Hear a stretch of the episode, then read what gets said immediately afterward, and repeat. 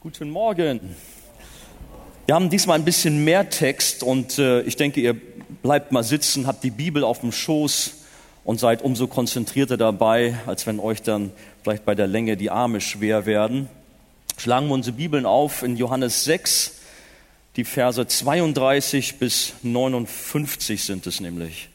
Johannes 6 ab Vers 32.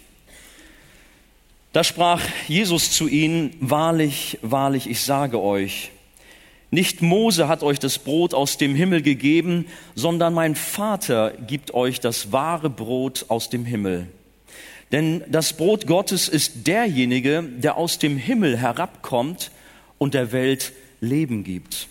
Da sprachen sie zu ihm, Herr, gib uns alle Zeit dieses Brot. Jesus aber sprach zu ihnen, ich bin das Brot des Lebens. Wer zu mir kommt, den wird nicht hungern, und wer an mich glaubt, den wird niemals dürsten. Aber ich habe es euch gesagt, dass ihr mich gesehen habt und doch nicht glaubt. Alles, was mir der Vater gibt, wird zu mir kommen, und wer zu mir kommt, den werde ich nicht hinausstoßen. Denn ich bin aus dem Himmel herabgekommen, nicht damit ich meinen Willen tue, sondern den Willen dessen, der mich gesandt hat. Und das ist der Wille des Vaters, der mich gesandt hat, dass ich nichts verliere von allem, was er mir gegeben hat, sondern dass ich es auferwecke am letzten Tag. Das ist aber der Wille dessen, der mich gesandt hat, dass jeder, der den Sohn sieht und an ihn glaubt, ewiges Leben hat und ich werde ihn auferwecken am letzten Tag. Da murrten die Juden über ihn, weil er gesagt hatte, ich bin das Brot, das aus dem Himmel herabgekommen ist. Und sie sprachen, ist dieser nicht Jesus, der Sohn Josefs, dessen Vater und Mutter wir kennen? Wie kann dieser denn sagen, ich bin aus dem Himmel herabgekommen? Da antwortete Jesus und sprach zu ihnen, murrt nicht untereinander. Niemand kann zu mir kommen, es sei denn, dass ihn der Vater zieht, der mich gesandt hat. Und ich werde ihn auferwecken am letzten Tag. Es steht geschrieben in den Propheten, und sie werden alle von Gott gelehrt sein. Jeder nun, der vom Vater gehört und gelernt hat, kommt zu mir. Nicht, dass jemand den Vater gesehen hätte, nur der, welcher von Gott ist, der hat den Vater gesehen. Wahrlich, wahrlich, ich sage euch, Wer an mich glaubt, der hat ewiges Leben. Ich bin das Brot des Lebens. Eure Väter haben das Manna gegessen in der Wüste und sind gestorben. Dies ist das Brot, das aus dem Himmel herabkommt, damit wer davon isst, nicht stirbt. Ich bin das lebendige Brot, das aus dem Himmel herabgekommen ist. Wenn jemand von diesem Brot isst, so wird er leben in Ewigkeit. Das Brot aber, das ich geben werde, ist mein Fleisch, das ich geben werde für das Leben der Welt. Da stritten die Juden untereinander und sprachen, wie kann dieser uns sein Fleisch zu essen geben? Darum sprach Jesus zu ihnen, wahrlich, wahrlich, ich sage euch, wenn ihr nicht das Fleisch des Menschensohnes esst und sein Blut trinkt, so habt ihr kein Leben in euch. Wer mein Fleisch isst und mein Blut trinkt, der hat ewiges Leben und ich werde ihn auferwecken am letzten Tag. Denn mein Fleisch ist wahrhaftig Speise und mein Blut ist wahrhaftig Trank. Wer mein Fleisch isst und mein Blut trinkt, der bleibt in mir und ich in ihm. Wie mich der lebendige Vater gesandt hat und ich um des Vaters willen lebe, so wird auch der, welcher mich isst, um meinetwillen leben. Dies ist das Brot, das aus dem Himmel herabgekommen ist. Es ist nicht wie das Manna, das eure Väter gegessen haben und sind gestorben. Wer dieses Brot isst, der wird leben in Ewigkeit. Dies sprach er, als er in der Synagoge von Kapernaum lehrte. Bis dahin dieser Abschnitt aus der Bibel. Das Brot des Lebens, so ist die Predigt heute Morgen überschrieben. Und wir haben letzten Sonntag davon gehört, wie Menschen auf der Suche auch nach Erfüllung in ihrem Leben sind. Man hangelt sich von einem Kick zum nächsten und ist danach leerer als vorher und die Suche geht weiter. Was macht uns wirklich satt? Was stillt wirklich unseren Durst? Wo finden wir echte Erfüllung für unser Leben? Wir haben herausgestellt schon letzten Sonntag, es sind keine materiellen, keine irdischen Dinge, sondern es geht um himmlische Dinge. Es ist eine Person, die uns alles gibt. Und gemäß unseres Ausgangsverses, den Christian schon gelesen hat, Jesus aber sprach zu ihm, ich bin das Brot des Lebens. Wer zu mir kommt, den wird nicht hungern. Und wer an mich glaubt, den wird niemals dürsten. Sollen uns drei Fragen heute Morgen beschäftigen. Das erste, wer ist das Brot des Lebens? Zweitens, wie kann ich es bekommen? Und drittens, was bewirkt dieses Brot an mir, an uns? Jesus ist in der Synagoge von Kapernaum, das haben wir ganz zum Schluss gelesen, dort spricht er mit nicht nur ein paar, sondern schon ein paar mehr Juden dort zusammen. Die Juden wollten, bevor sie an Jesus als Messias glaubten, von ihm noch ein weiteres Zeichen. Wir haben davon gehört und davon gesprochen. Er hatte ein gewaltiges Wunder gerade eben getan. Von 5000 lesen wir, aber es waren möglicherweise 20.000 Menschen insgesamt mit Frauen und Kindern, die dort mit Brot und Fisch gesättigt worden sind. Ein großes Wunder. Aus dem Nichts. Aber dies reichte ihnen nicht mehr aus oder nicht aus, sondern stattdessen forderten sie Jesus heraus, indem sie ihm Mose und das Manna gegenüberstellten. Können wir uns erinnern an die Geschichte vom Volk Israel dort in der Wüste, wie sie wandern und wie sie manche Erlebnisse machen, aber auch immer wieder murren, immer wieder ärgerlich sind und einfach, ja, Gott herausfordern aber er in seiner Liebe doch immer wieder darauf eingeht und sie auch versorgt, als sie sagen, wir haben Hunger, wir brauchen Essen. Und sie bekommen dieses himmlische Brot, diese, diese Speise der Engel, wie es auch einmal dort heißt, dass Israel jeden Tag zur Versorgung in der Wüste auf seiner langen Wanderung bekam, dieses Manna. In 2. Mose 16, Vers 4 heißt es, es regnete auf sie herab. Jeden Morgen aufs Neue. Immer frisches Essen. 40 Jahre lang. Auf diese Weise wurden nicht nur einmalig 20.000 Menschen satt, sondern Tag für Tag, 40 Jahre lang, Hunderttausende von Menschen. Gewaltig. Ja, wir kennen die Geschichte, aber wenn man sie nochmal so verinnerlicht, was für ein Wunder. Und so meinten die Juden, also wenn Jesus größer als Mose sein will, dann sollte er doch bitteschön ein größeres Wunder tun und dieses Wunder dort in der Wüste toppen können.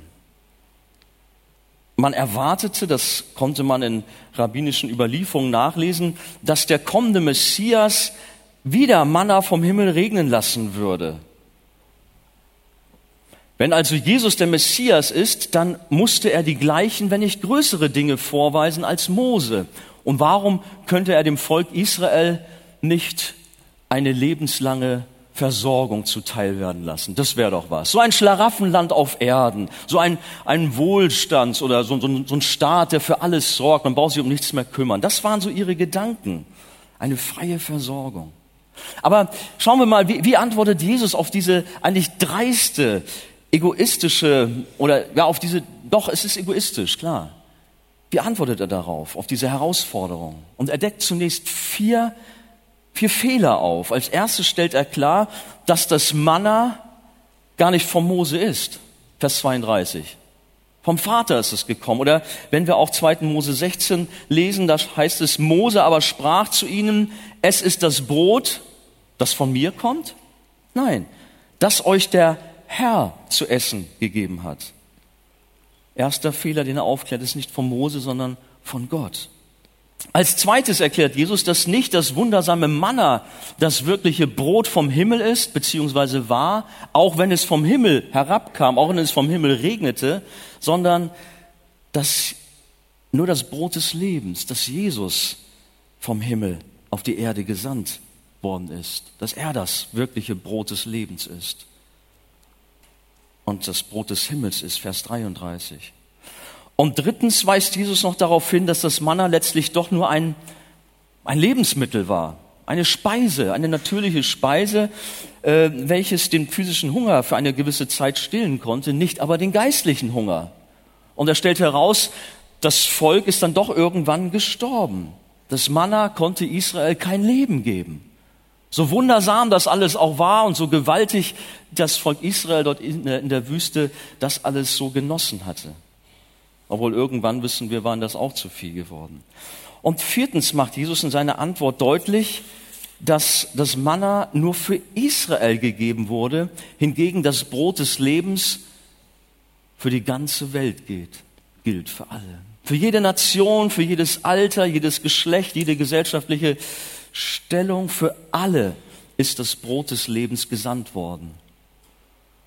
Und mit dieser Antwort zeigt Jesus eigentlich deutlich, ich bin größer als Mose ich bin doch der Messias. Sein Brot ist größer als das Manna des Mose, auch wenn es vom Herrn ja kam. Sein Brot stillt den Hunger und Durst über den Tod hinaus und ist sogar der Sieg über den Tod. Das Brot von Mose, dieses Manna war vergänglich, aber das Brot des Lebens von Jesus ist ewiglich.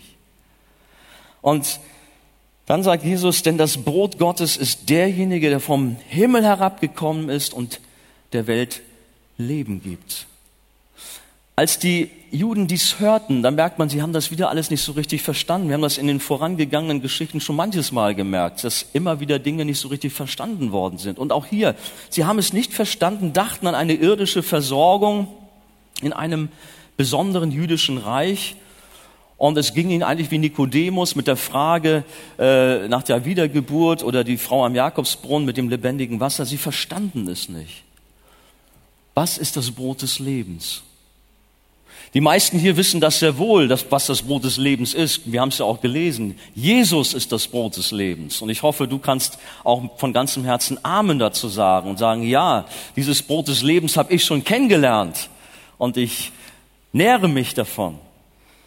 Aber es sind sicherlich auch einige da, die kennen nichts von diesem Brot des Lebens. Die verstehen jetzt nur Bahnhof. Was redet ihr hier vom Brot? Ich bin noch nicht in der Bäckerei heute Morgen hier. Das Brot des Lebens ist Jesus in Person. Gott wurde Mensch. Er verließ die Herrlichkeit des Himmels bei seinem geliebten Vater und erniedrigte sich. Er nahm Knechtsgestalt an, er nahm die Gestalt eines Sklaven an. Ähnliche Aussagen von Jesus, dass er von Gott ausgegangen ist, dass er von ihm gesandt worden ist, das finden wir an verschiedenen Stellen im Johannesevangelium. Jesus ist der eine, der eine, der vom Himmel kam und das Brot des Lebens brachte, das uns ewiges Leben schenkte. Ich bin das Brot des Lebens. Könnt ihr so die Stimme von Jesus förmlich hören? Ich bin das Brot des Lebens. Es geht hier nicht um eine ein besonderes Vollwertbrot. Ich weiß ja, manche sind ja sehr darauf bedacht, sich unwahrscheinlich gesund zu ernähren und Biokost und sind vielleicht selber dabei, äh, Brot zu backen und auch alles, was gesund ist, da reinzupacken. Rechtsdrehende, was weiß ich für Säure und was es alles gibt. Ich kenne mich da nicht ganz so genau aus und irgendwelche Körner. Oder kannst du auch andere vitaminreiche Speise nehmen.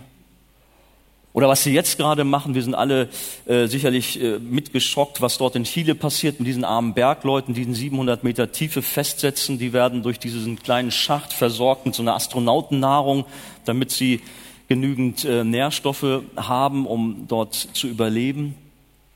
Nein, dieses Brot des Lebens kannst du mit nichts vergleichen.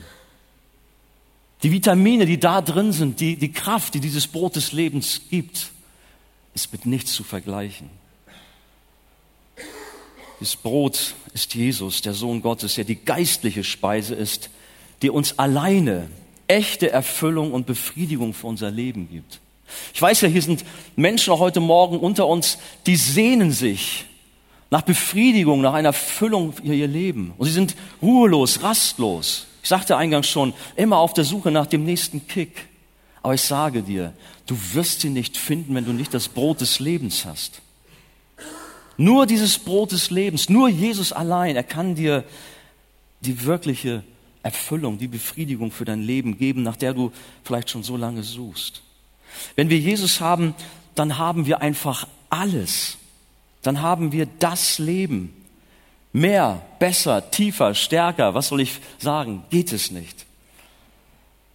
Alles, was Jesus ist, und wir haben schon einiges gehört, er ist das Wasser des Lebens, er ist Friede, Freude. Was ist Jesus alles? Die Liebe haben wir gerade auch in einem Lied zum Ausdruck noch, haben wir auch gehört. Alles das bringt er uns und damit haben wir es. Du sehnst dich nach Liebe, komm zu Jesus. Sehnst dich nach Frieden, komm zu Jesus. Jesus ist alles. Aber in unserem Abschnitt gebraucht Jesus auch noch ganz besondere Worte, und zwar die ersten von sieben Ich bin Worten. Da kann man eigentlich eine ganze Predigtreihe drüber halten. Mit diesen Worten stellt Jesus eigentlich sich vor, wer er ist und macht klar, ja, welche Eigenschaften oder was er alles ist. Er sagt hier, wir haben es gelesen, ich bin das Brot des Lebens, das geistliche Nahrung gibt. Dann sagt er aber auch, ich bin das Licht der Welt, das die Finsternis vertreibt. Weiter sagt er, ich bin die Tür für die Schafe. Ich bin der gute Hirte, der vor Gefahren schützt zum Beispiel. Ich bin die Auferstehung und das Leben, das den Tod überwindet. Ich bin der Weg, die Wahrheit und das Leben. Nur Jesus ist der Weg zum Vater. Ich bin der wahre Weinstock, der für die Frucht seiner Kinder sorgt. Was tut Jesus mit diesen Ich bin Worten? Er knüpft an das Alte Testament an. 2. Mose 3, Vers 14. Gott spricht zu Mose, ich bin der ich bin. Ich bin der ich bin. Ich bin der lebendige Gott. Und dies greift Jesus auf. Diese, dieses Ich bin wird in der griechischen Übersetzung als Name Gottes benutzt und diese Worte waren auch für die Juden unmissverständlich und sie erkannten darin eigentlich sofort die tiefere Bedeutung, die Jesus hiermit verband, nämlich dass er den Anspruch erhob, ich bin Gott. Das ging rein. Und sie waren darüber zutiefst entsetzt und entrüstet, weil sie dies als Anmaßung, als Gotteslästerung empfanden. Sie glaubten ihm nicht. Wie kann dieser Jesus es wagen, sich mit Gott gleichzusetzen? Was bildet er sich ein?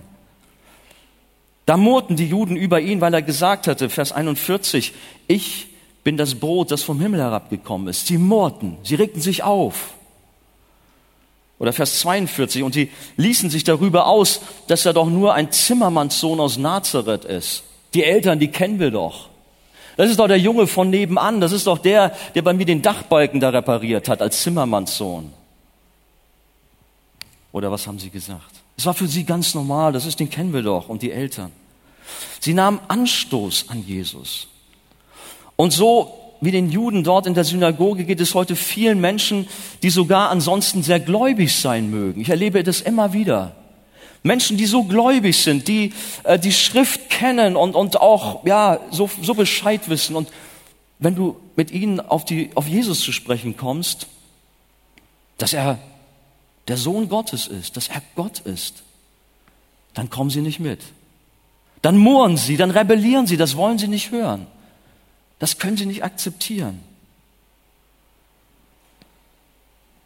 Aber es ist doch so. Jesus ist zugleich wahrer Mensch und wahrer Gott. Aber die Menschen ärgern sich, sie wollen Jesus diese Stellung nicht zugestehen. Die Juden haben viele Zeichen und Wunder von Jesus gesehen und haben doch nicht geglaubt, dass er eben nicht nur der Sohn von Maria und Josef ist, sondern auch der Sohn Gottes ist, der Sohn des himmlischen Vaters. Das glaubten sie nicht. Und Jesus selber stellt es fast schon betroffen, fast traurig fest in Vers 36.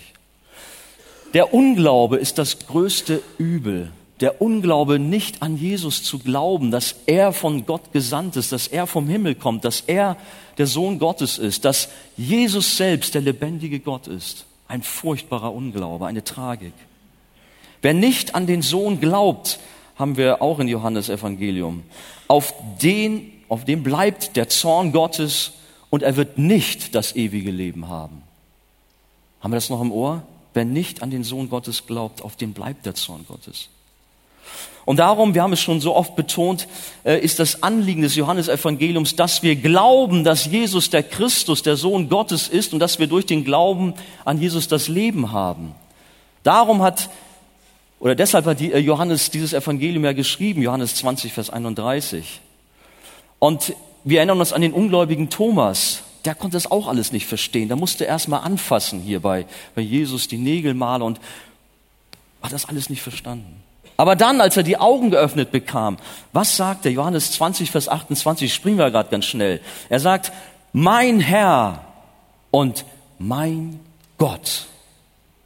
Er hat es erkannt, mein Herr und mein Gott. Und ich weiß nicht, kannst du das auch hier heute Morgen sagen zu Jesus Christus, mein Herr und mein Gott? Oder ist es doch für dich nur ein Vorbild, so ein besserer Mensch, so ein Halbgott, eher ein Engelwesen geschaffen, aber doch nicht Gott? Wie stehst du zu Jesus? Er ist das Brot des Lebens, welches vom Himmel zu uns gesandt wurde, damit wir durch ihn das Leben haben. Aber gehen wir weiter. Jesus ist das Brot des Lebens, die geistliche Speise, das ist das eine. Die entscheidende Frage ist natürlich nun, wie kommen wir in den Genuss dieses einzigartigen köstlichen Brotes? Wie kommen wir dahin? Wir als Familie, wir essen gerne äh, manchmal Käsefondue. Ich weiß nicht, wie euch das geht. Mögt ihr sowas auch? Ja? Gut. Können wir mal uns zusammentun. Das Problem ist nur, wir haben das manchmal als sehr spontane Idee. So eine Packung mit dem Käsefondue, die, die mögen wir vielleicht noch im Kühlschrank haben. Aber ich, mir ist es schon mehr als einmal passiert, deswegen habe ich mich daran erinnert, dass ich dann losgejagt bin von einem Supermarkt zum anderen und habe verzweifelt versucht, zum Baguette zu bekommen. Und ich denke, ich bin doch hier in einem Staat, wo doch alles zu haben ist. Manchmal kriegst du kein Brot. Man ist ganz verzweifelt, wenn du von einem zum anderen nennst und du bekommst kein Brot. Aber gut, vielleicht müsstet ihr das mal miterleben, um die Tragweite dieser Sache zu erfassen. Aber wie kann ich das Brot des Lebens erwerben? Das ist auch viel entscheidender als so ein, ja, als so ein Baguettebrot. Ne? Das ist doch viel entscheidender heute Morgen auch hier. Wie kommen wir an dieses Brot und damit zu Jesus? Und Jesus nimmt ja kein Blatt vor den Mund. Er ist da ganz offen und ehrlich. Auch hier sagt er ganz klar, was Sache ist. Vers 37. Alles, was mir der Vater gibt, wird zu mir kommen. Ganz einfach. Alles, was mir der Vater gibt, wird zu mir kommen. Gerade eben hatte Jesus noch herausgestellt, Vers 36, dass die Juden nicht sehen, äh, dass sie sehen, Entschuldigung, dass sie sehen, aber nicht glauben und dass sie nicht kommen wollen, um das Leben zu empfangen. Johannes 5, Vers 40, also ein paar Verse vorher. Und jetzt erklärt er ihnen die tiefere Ursache dessen, nämlich, dass sie nicht vom Vater gegeben sind. Sie kommen nicht, weil sie nicht vom Vater gegeben sind. Kann man das so platt sagen? Das sind wieder so ganz herausfordernde Worte. Und wenn wir ähm, die ersten Verse nach diesem Abschnitt lesen, da kommt, macht Markus nachher weiter, da heißt es dann, die Jünger sagen das selber, Jesus, das ist aber eine harte Rede, die du hier gehalten hast. Das war für sie ganz schön harter Tobak, ja. Da, muss, da haben sie was zu knabbern gehabt. Jesus ist da ganz locker, sagt das so. Wenig später wird er noch deutlicher und sagt, Vers 44, niemand kann zu mir kommen, es sei denn, dass ihn der Vater zieht. Niemand ist niemand. Niemand kann aus sich selbst heraus zu Jesus kommen. Und die Ursache ist auch hier, denn, der, denn aufgrund unserer sündigen, gefallenen Natur, wissen wir aus Römer 3 zum Beispiel, da fragt keiner nach Gott. Wir sind Feinde Gottes. Wir wollen von Gott nichts wissen. Wir wollen nicht zu ihm. Alle Menschen sind von ihrem Urzustand her geistlich Tote, sagt die Bibel ganz klar. Und sie vernehmen nichts von Gott. Und genau deshalb braucht es ein Eingreifen Gottes, der aus reiner Gnade Menschen zu sich zieht. Der Kirchenvater Augustinus hat gesagt, wirst du noch nicht gezogen, frage ich auch dich, wirst du noch nicht von Gott gezogen? Bete, dass du gezogen wirst. Bete, dass Gott dich zieht. Tu das. Der Vater bestimmt also, wer zu Jesus kommt. Nicht jedem ist es gegeben. Als die Jünger einmal Jesus fragten, warum er denn ständig in Gleichnissen, in Bildern redet, was antwortet er da? Das finden wir in Matthäus 13,11, aber ich sag's euch. Er sagt, weil es euch gegeben ist, sagt er zu den Jüngern, die Geheimnisse des Reiches der Himmel zu verstehen. Jenen aber ist es nicht gegeben. Wir können aus uns selbst zu, äh, wir können nicht aus uns selbst zu Jesus kommen, wenn es uns nicht von Gott gegeben ist. Wenn uns nicht der Vater durch seine Liebe zieht und beim Namen ruft. Jesus sagt, nur der, welcher von Gott ist, der hat den Vater gesehen. Vers 46. Und das sind jetzt natürlich schon wieder so Verse, die wir hier äh, ja, in der Bibel finden. Ich kann es auch nicht helfen. Ich habe jetzt wieder so ein Kapitel bekommen. Ich kann sie auch nicht überspringen oder möchte es nicht, weil ich möchte schon alles durchgehen. Ich kann sie auch nicht rausstreichen. Aber wo wir dann wieder so ein bisschen so ein Unbehagen oder manch einer hat so ein Unbehagen. Da haben wir wieder die Souveränität Gottes. Man versucht das irgendwie sich zu erklären oder wegzuerklären und wegzudiskutieren. Und die gleichen Probleme hatten die Leute damals übrigens auch. Davon werden wir nächsten Sonntag, denke ich, mehr hören. Wie gesagt, sie fanden, empfanden das als sehr harte Rede von Jesus. Und später heißt es dann sogar, dass sie aufgrund dessen sich von Jesus zurückgezogen haben. Ihnen war das zu viel, was Jesus da von sich gab. Sie zogen sich zurück. Aber auch wenn es bei dir jetzt schon wieder innerlich losgeht und brodelt, wieder dieses Thema, zieh dich nicht zurück. Schon gar nicht von Jesus. Sondern lass das Wort der Heiligen Schrift so stehen und beuge dich doch wie der Sohn Gottes dem Willen des Vaters. Tu das doch. Klar, das fällt dem einen oder anderen sehr schwer, denn wir wollen doch selbst bestimmen können. Wir haben ja schließlich auch noch ein Wörtchen mitzureden und dann ist da doch auch noch unser angeblich so freier Wille. Aber keine Sorge, der Herr zieht uns nicht an den Ohren, an den Haaren in den Himmel. Mit Gewalt. Wie macht er das? Er zieht uns mit Seilen der Liebe an unseren Herzen. Hat das einer von euch schon erlebt, wie er das tut? Dass seine Liebe uns zieht, da gehen einzelne Hände hoch, aber ich denke, das sind viel mehr hier. Dass, dass Gott in seiner Liebe kommt und zieht, dass er uns packt in, bei unserem Herzen etwas Gewaltiges. Die Bibel sagt im Psalm 110, Vers 3, er macht uns willig am Tag seiner Macht. Oder diese berühmten Worte, denn der Herr schenkt uns das Wollen und Vollbringen. Wir als Menschen, wir sind da wirklich beschränkt. Aber Gott in seiner Gnade schenkt Wollen und Vollbringen. Aber auf der anderen Seite, keine Sorge, wir haben ja auf Vers 37 schon auch, wo die Verantwortlichkeit des Menschen angesprochen wird der aufgefordert ist, zu Jesus zu kommen. Denn es heißt, jeder, der zu Jesus kommt, der wird von ihm aufgenommen. Jeder. Und das ist eine gute Botschaft auch für dich heute Morgen, der du vielleicht immer wieder auch in Zweifel bist, bin ich würdig, zu Gott zu kommen. Ihr wisst aus der Schrift, er ist zu den Zöllnern, zu den Prostituierten gegangen und hat dadurch einen schlechten Stand bei der Geistlichkeit des Landes gehabt. Jesus ist für alle da. Wenn du dich als der größte Sünder fühlst heute Morgen und so eine Scheu hast, zu Jesus zu kommen, komm. Jesus wird dich nicht hinausstoßen. Egal, was Menschen auf dem Kerbholz haben, wenn sie zu Jesus kommen, er wird sie nicht wegstoßen. Denn es sind die, die der Vater gezogen hat. Denken wir dabei auch an den verlorenen Sohn, der schlimme Irrwege hinter sich hatte. Aber er kam und der Vater steht mit geöffneten Armen da und nimmt ihn wieder an. Viele sind da, die lehnen Jesus ab und wir haben selbst manche kalte Dusche bekommen in unseren Gesprächen mit Freunden, ähm, dass sie nicht glauben wollen, dass sie von Jesus nichts hören wollen. Gehen wir los mit diesem Jesus. Und manchmal ist mir auch schon so gegangen, kann man fast mutlos werden, dass so wenig passiert, dass so wenig Menschen sich bekehren. Wir haben Sehnsucht nach Erweckung. Wir schauen manchmal neidisch in andere Länder, nach Asien, nach Afrika, wo dann so viel passiert und sagen, Herr, bitte begegne doch auch uns hier in Deutschland, in Europa. Wir haben Sehnsucht. Aber unser Text darf uns auch da mutig oder ja, doch mutig machen und Hoffnung geben, denn es heißt, die Menschen, die der Vater zieht, die er gibt, die werden zu Jesus kommen. Sie werden kommen. Glaubt ihr das? Sie werden kommen. Jesus sagt, dass die, die der Vater ihm gibt, die werden ganz sicher kommen. Keiner wird sie aufhalten können. Und so glaube ich, dass noch viele Menschen zu Jesus kommen. Berner hat es letzten Sonntag so schön gesagt, mit fast bebender Stimme, dass er die Schau hat, die Vision, dass auch diese Halle bald zu klein oder, oder gefüllt sein möge. Könnt ihr euch an seine Worte erinnern?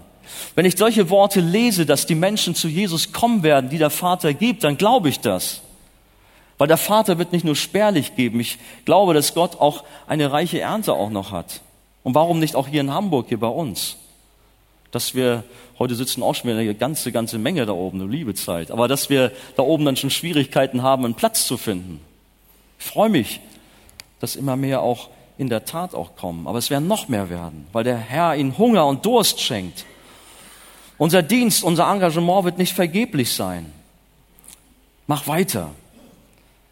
Ich bin sicher, dass der Herr viel Gnade noch schenken wird. Jesus ist seinem Vater gehorsam und wir sehen es immer und immer wieder, dass er nichts anderes tun möchte, als alleine den Willen seines Vaters zu erfüllen. Vers 38.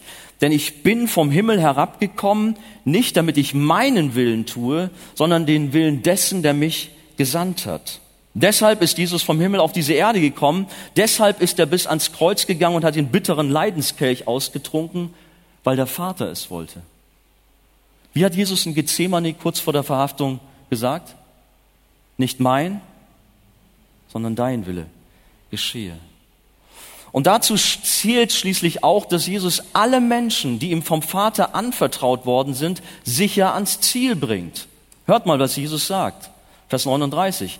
Das ist aber der Wille des Vaters, der mich gesandt hat, dass ich nichts verliere von allem, was er mir gegeben hat, sondern dass ich es auferwecke am letzten Tag. Versteht ihr, was da geschrieben steht? Lass es mal sacken, lass es mal wirklich zu eurem Herzen sprechen. Glauben wir, dass unser Herr seine Sache ernst nimmt und den Willen des Vaters erfüllt? Glauben wir das? Amen. Jesus ist der Wächter unseres Heils. Und wir sehen, wie er Kapitel 10 zum Beispiel, kommen wir noch hin, Johannes, dieses Anliegen aufgreift und die Bewahrung der ihm anvertrauten Gläubigen absolut sicher garantiert. Auch wenn du das nicht glaubst, auch wenn du mit dieser Wahrheit so deine Probleme hast. Und du kennst diese Verse, hast sie schon oft gehört, aber hast auch da so deine Erklärung dazu. Mein Vater, der sie mir gegeben hat, ist größer als alle und niemand kann sie aus der Hand meines Vaters reißen. Ich und der Vater sind eins. Was ist das? Ist das nicht eine hundertprozentige Garantie, dass Jesus sagt, den Willen meines Vaters erfülle ich, ich sichere das Heil denen, die er mir anvertraut hat? Was heißt das anders? Oder noch ein paar Kapitel weiter im bekannten hohen priesterlichen Gebet vertieft Jesus auch dieses Anliegen vor seinem Vater und bittet eben nicht für die ganze Welt. Ich bitte nicht für die Welt, sagt er ausdrücklich, sondern er betet inständig um Bewahrung für die ihm anvertrauten Kinder Gottes bis sie das Ziel in der Herrlichkeit erreicht haben. Und wir können sicher sein, wenn ein Gebet Erhörung findet, dann von wem? Von Jesus. Ich muss mich beeilen. Ich liebe frisches Brot. Ihr liebt mehr McDonald's.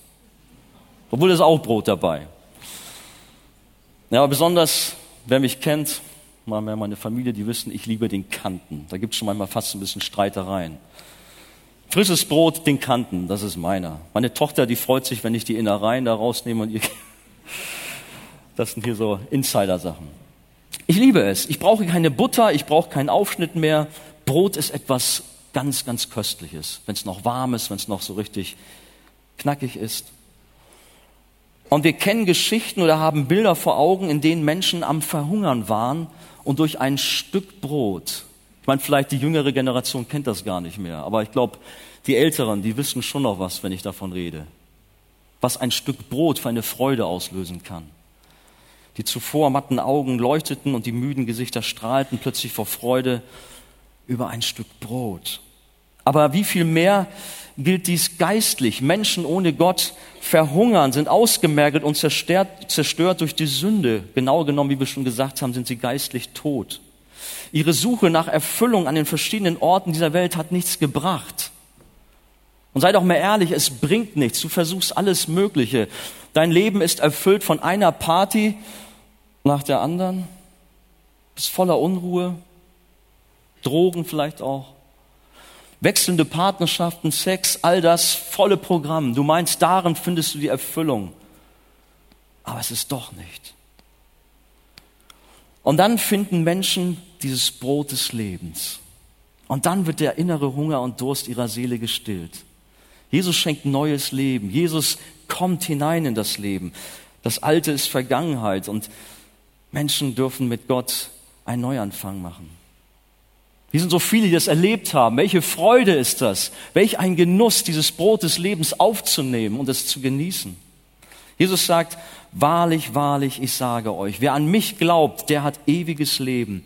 Ich bin das Brot des Lebens. Wer das Brot des Lebens in sich aufgenommen hat, wer an Jesus glaubt und eins mit ihm geworden ist, der hat das ewige Leben. Aber nur der. Mit Jesus eins werden. Aber hier ist noch etwas der hat das ewige Leben. Hat, unterstreiche das hat in deiner Bibel. Nicht erst irgendwann einmal, eventuell, wenn du alles perfekt gemacht hast, wirst du das ewige Leben haben, sondern wer an den Sohn glaubt, der hat das ewige Leben. Du hast es bereits jetzt, hier und heute. Komm zu Jesus, glaube an ihn, wenn du ihn noch nicht hast. Komm. Das natürliche Brot sättigt uns nur vorübergehend und selbst das Manna der Kinder Israel in der Wüste war letztlich nur eine natürliche Speise. Und wer davon gegessen hatte, wir haben es gesagt, der musste irgendwann dann doch sterben. Dies gilt aber nicht für die, die das Brot des Lebens essen, die es in sich aufnehmen. Sie werden ewig leben. In Vers 51, da heißt es, dass Jesus sein Fleisch für das Leben der Welt gibt. Wir haben hier das Kreuz. Jesus kam und er gab sein Fleisch für eine hungernde, für eine dürstende Welt. Durch seinen Kreuz, Kreuzestod haben wir das Leben. Und dann erklärt Jesus noch zum Schluss, was das Brot des Lebens genau enthält. Beim natürlichen Brot Getreide, Mehl, Hefe, Wasser, Salz, Gewürze, keine Ahnung. Aber das Brot des Lebens sagt Jesus, ist das Fleisch und Blut von mir. Fleisch und Blut des Sohnes Gottes. Und auch da haben viele Juden wieder das nicht verstanden, sondern dachten dabei an Kannibalismus. Was? Wir sollen sein Fleisch essen, sein Blut trinken? Ha. Vers 52. Aber was meint Jesus damit, wenn er sagt, in Vers 53, wenn ihr nicht das Fleisch des Menschensohn esst und sein Blut trinkt, so habt ihr kein Leben in euch.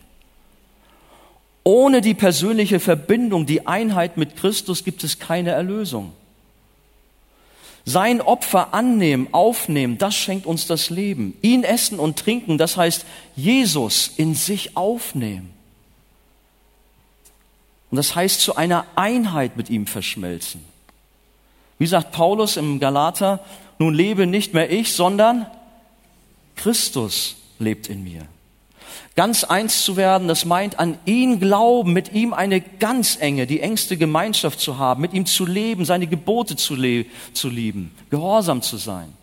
Die Bibel sagt, wir sind eins mit Jesus in seinem Tod, in seiner Auferstehung. Wir sind mit ihm gekreuzigt, mit ihm auferstanden und leben mit ihm. Das finden wir in Römer 6.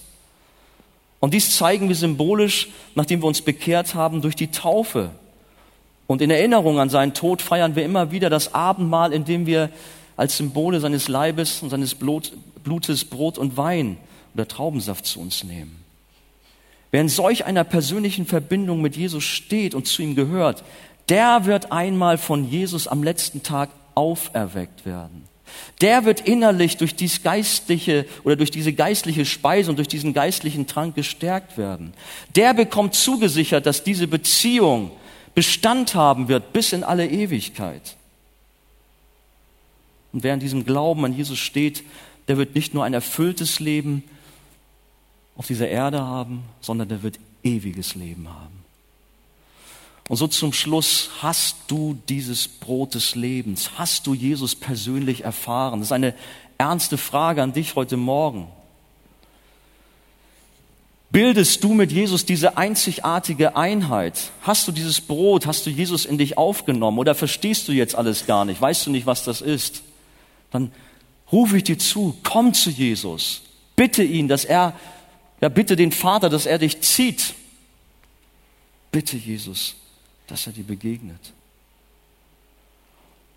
Wenn du das erlebt hast, dann darfst du dich freuen heute Morgen und darfst deine Dankbarkeit zum Ausdruck bringen.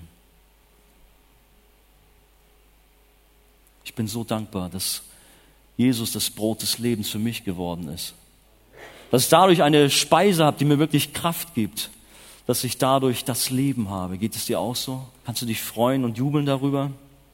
Aber wenn nicht, noch einmal, dann komm noch heute zu Jesus und stelle dich ihm. Glaube an ihn und vertraue ihm dein Leben an. Jesus hat gesagt, ich bin das Brot des Lebens. Wer zu mir kommt, den wird nicht hungern. Und wer an mich glaubt, den wird niemals dürsten. Wer so mit Jesus verbunden ist, der hat das ewige Leben. Jesus ist unser Brot des Lebens und mit ihm haben wir alles. Amen.